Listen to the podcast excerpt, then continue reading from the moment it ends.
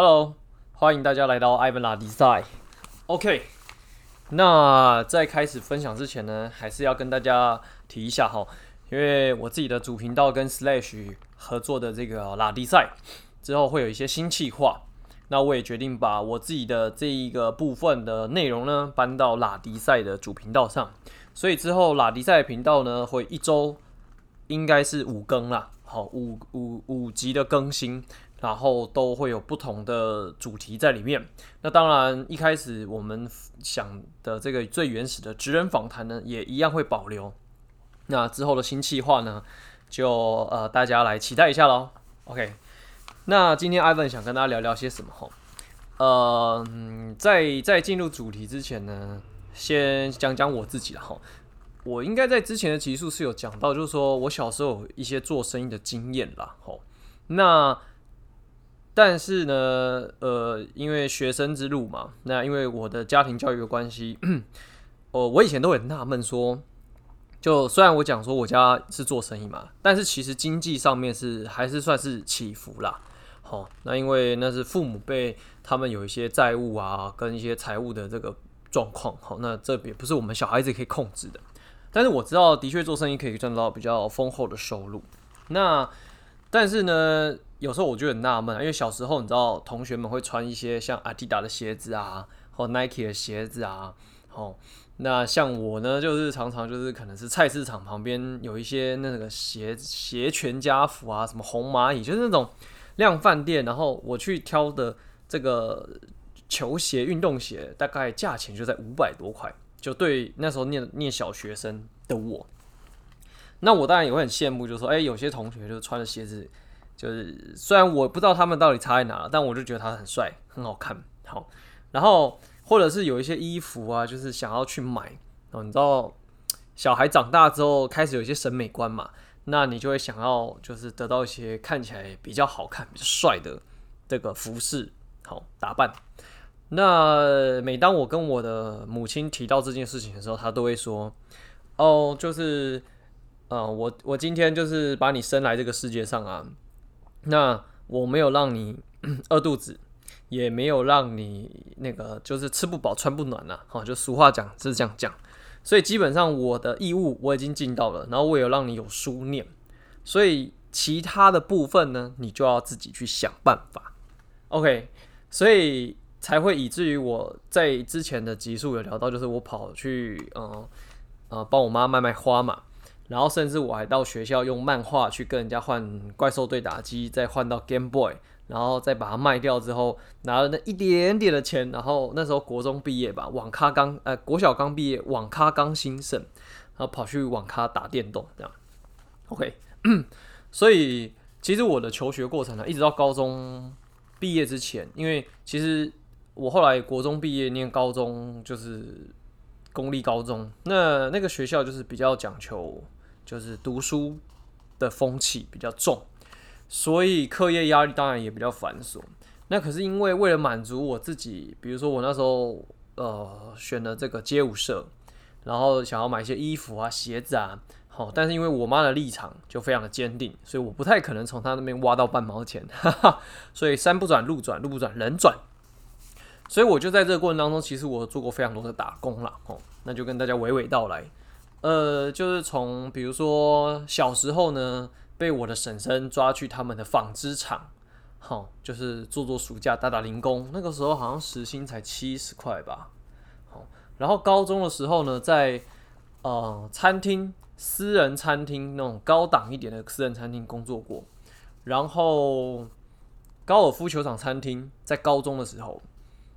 然后高中毕业的时候，跑去做了三个月的水电工。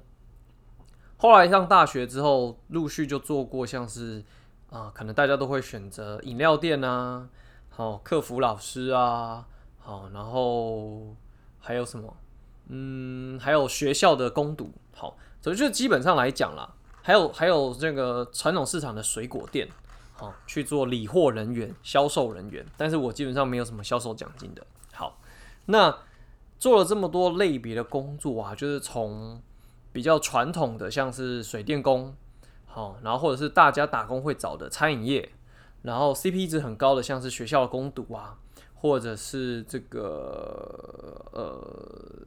客服老师，好，然后甚至要有一点点专业技能，可能要学一点点销售的，去菜市场呃的旁边的水果摊卖水果，好，就是这些工作的林林总总，让我体会到一件事情，好，就是我那时候就有一个很深的想法啦，就是我看着前面的大人。正职或者是店长，我就想他们一个月领的薪水啊，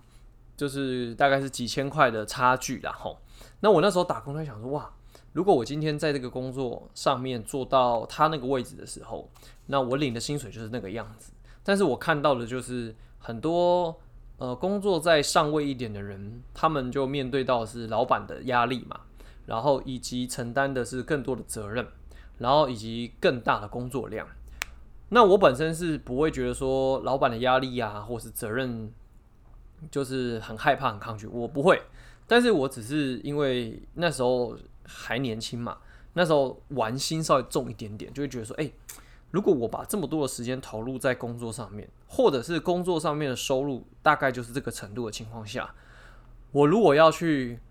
play my life，好，就是玩娱乐我的人生，或是啊、让我的生活更精彩、更丰富的话。我似乎好像有这么一点点感受到那个极限。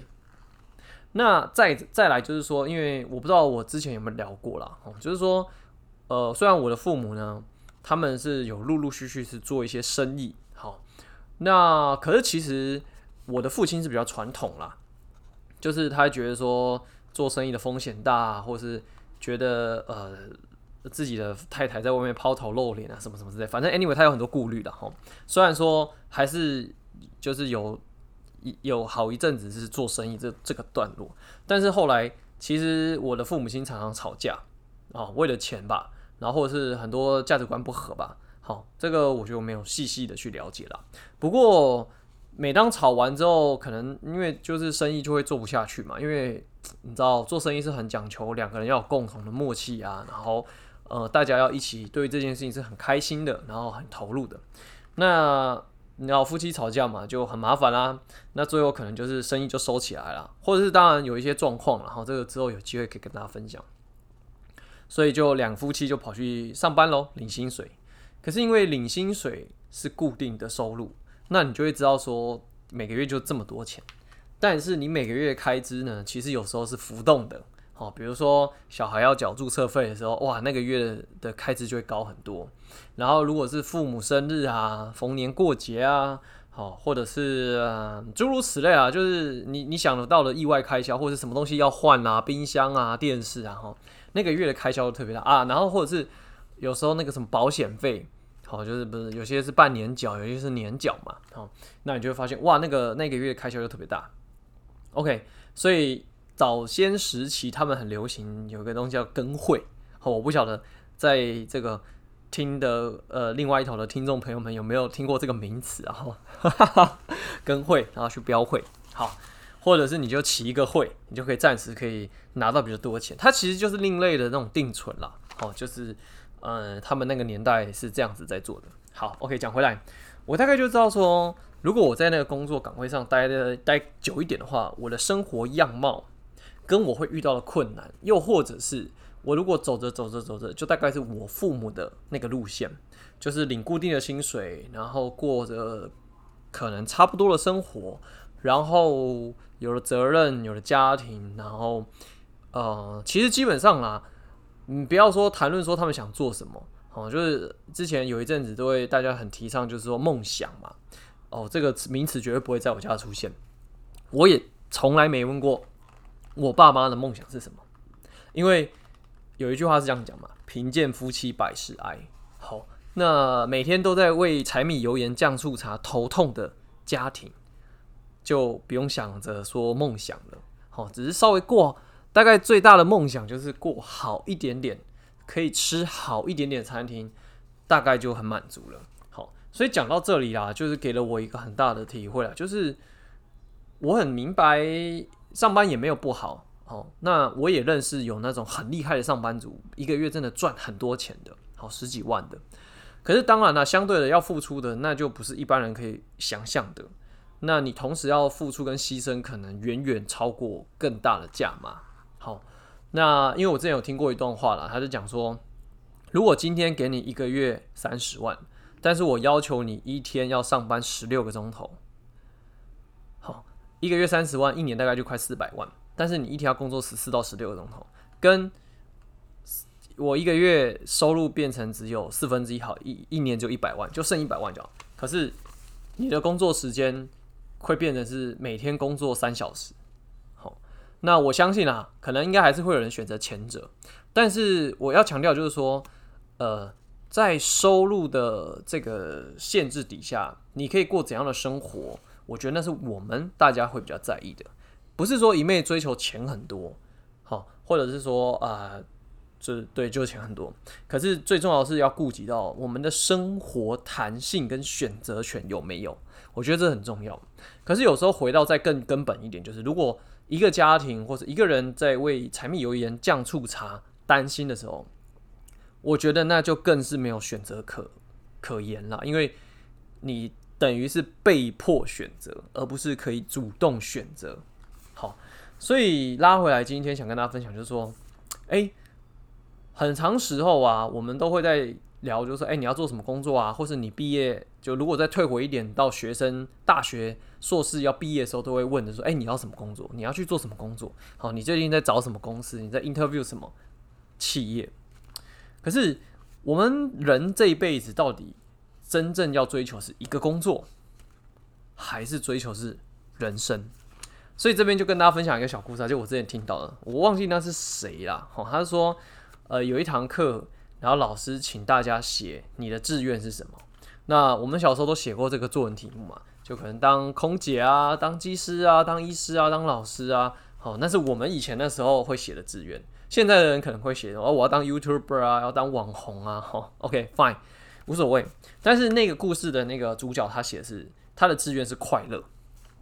然后当他写了这个东西之后，老师就跟他说：“哎，同学。”那个你可能搞错题目喽，这样子，好，可是那个同学其实心里暗自想，错，老师是你搞错题目了，因为你人生的志愿是要追求快乐啊，怎么会是追求一个工作呢？好，所以听到这里的朋友们呢，我觉得大家可以好好思考了，就说，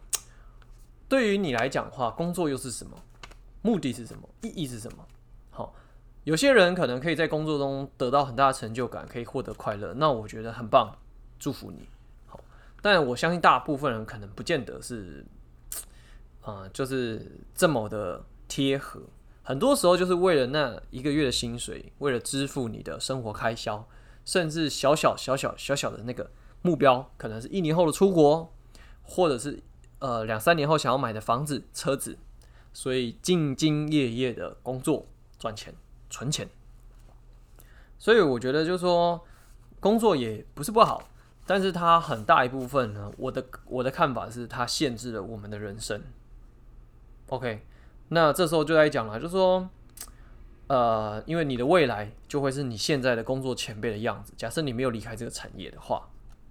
那你就可以去思考说，你的前辈他现在的样子会是你喜欢的样子吗？他的婚姻生活、家庭关系、朋友关系、健康、财务、职场。这些林林总总会是你所向往的、羡慕的吗？我觉得这真的蛮重要的啦。OK，那说回来哈，所以我就心里面打从一个，那时候做了很多种打工之后，我心里就下了一个种子，就是我觉得工作不是不行，但它对于我的人生就是一个过渡期，就是一个过渡期。真正要去追求自由的，还是得自己出来，呃，开创自己的人生、自己的事业版图。那讲回来，为什么工作会对我来说这么的笃定？它就是个过渡期呢？那我今天就想来跟大家分享，就是我自己看工作领薪水的这一块呢，它大概有哪些呃限制、副作用？好，来跟大家聊聊这样子。第一个部分，我觉得大家最常遇到就是工作第一关就是你的主管了。很多人离开公司、离开这个工作，大部分都是主管的问题。好，因为可能主管跟你不对盘啊，又或者是你知道，我们常可能有有人听过这句话：“将帅无能，累死三军。”然后可能你很能干，你能力很好，但是你的主管超掉漆，那很抱歉，你就得常常为他擦屁股；又或者是你的主管很古板，不懂变通，不懂随之应变，然后仗着这个权力，然后对你做出种种限制，你也有可能有志难伸。好，这个是我最常听到的。所以主管在你的职涯当中，我觉得他其实是一个蛮重要的角色。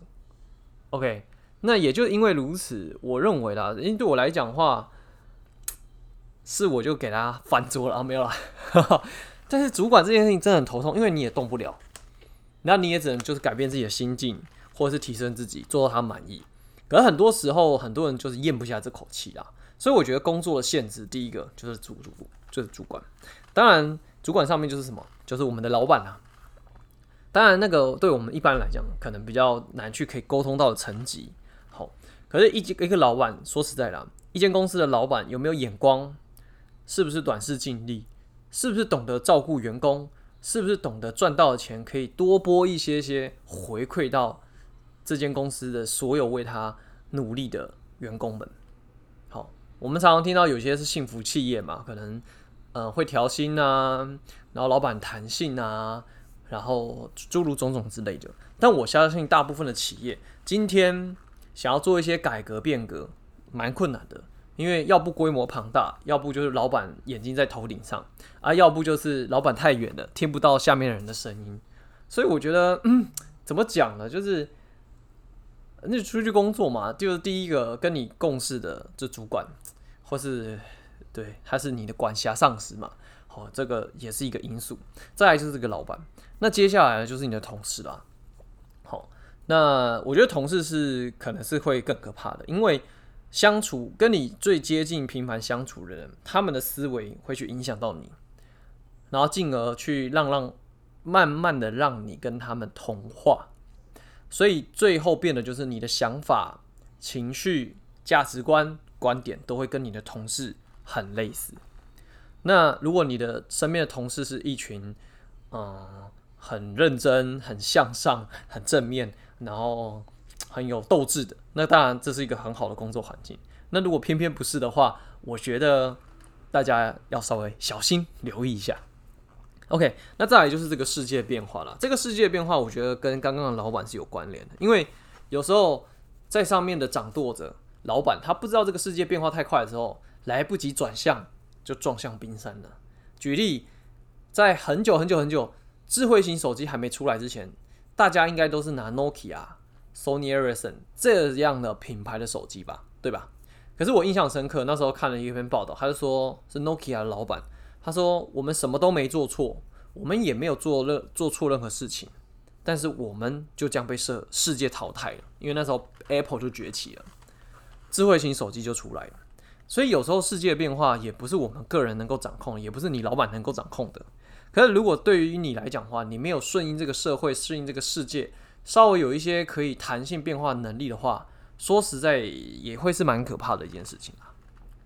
OK，那再来就是个大家很关注的叫退休的保障啊。好，因为我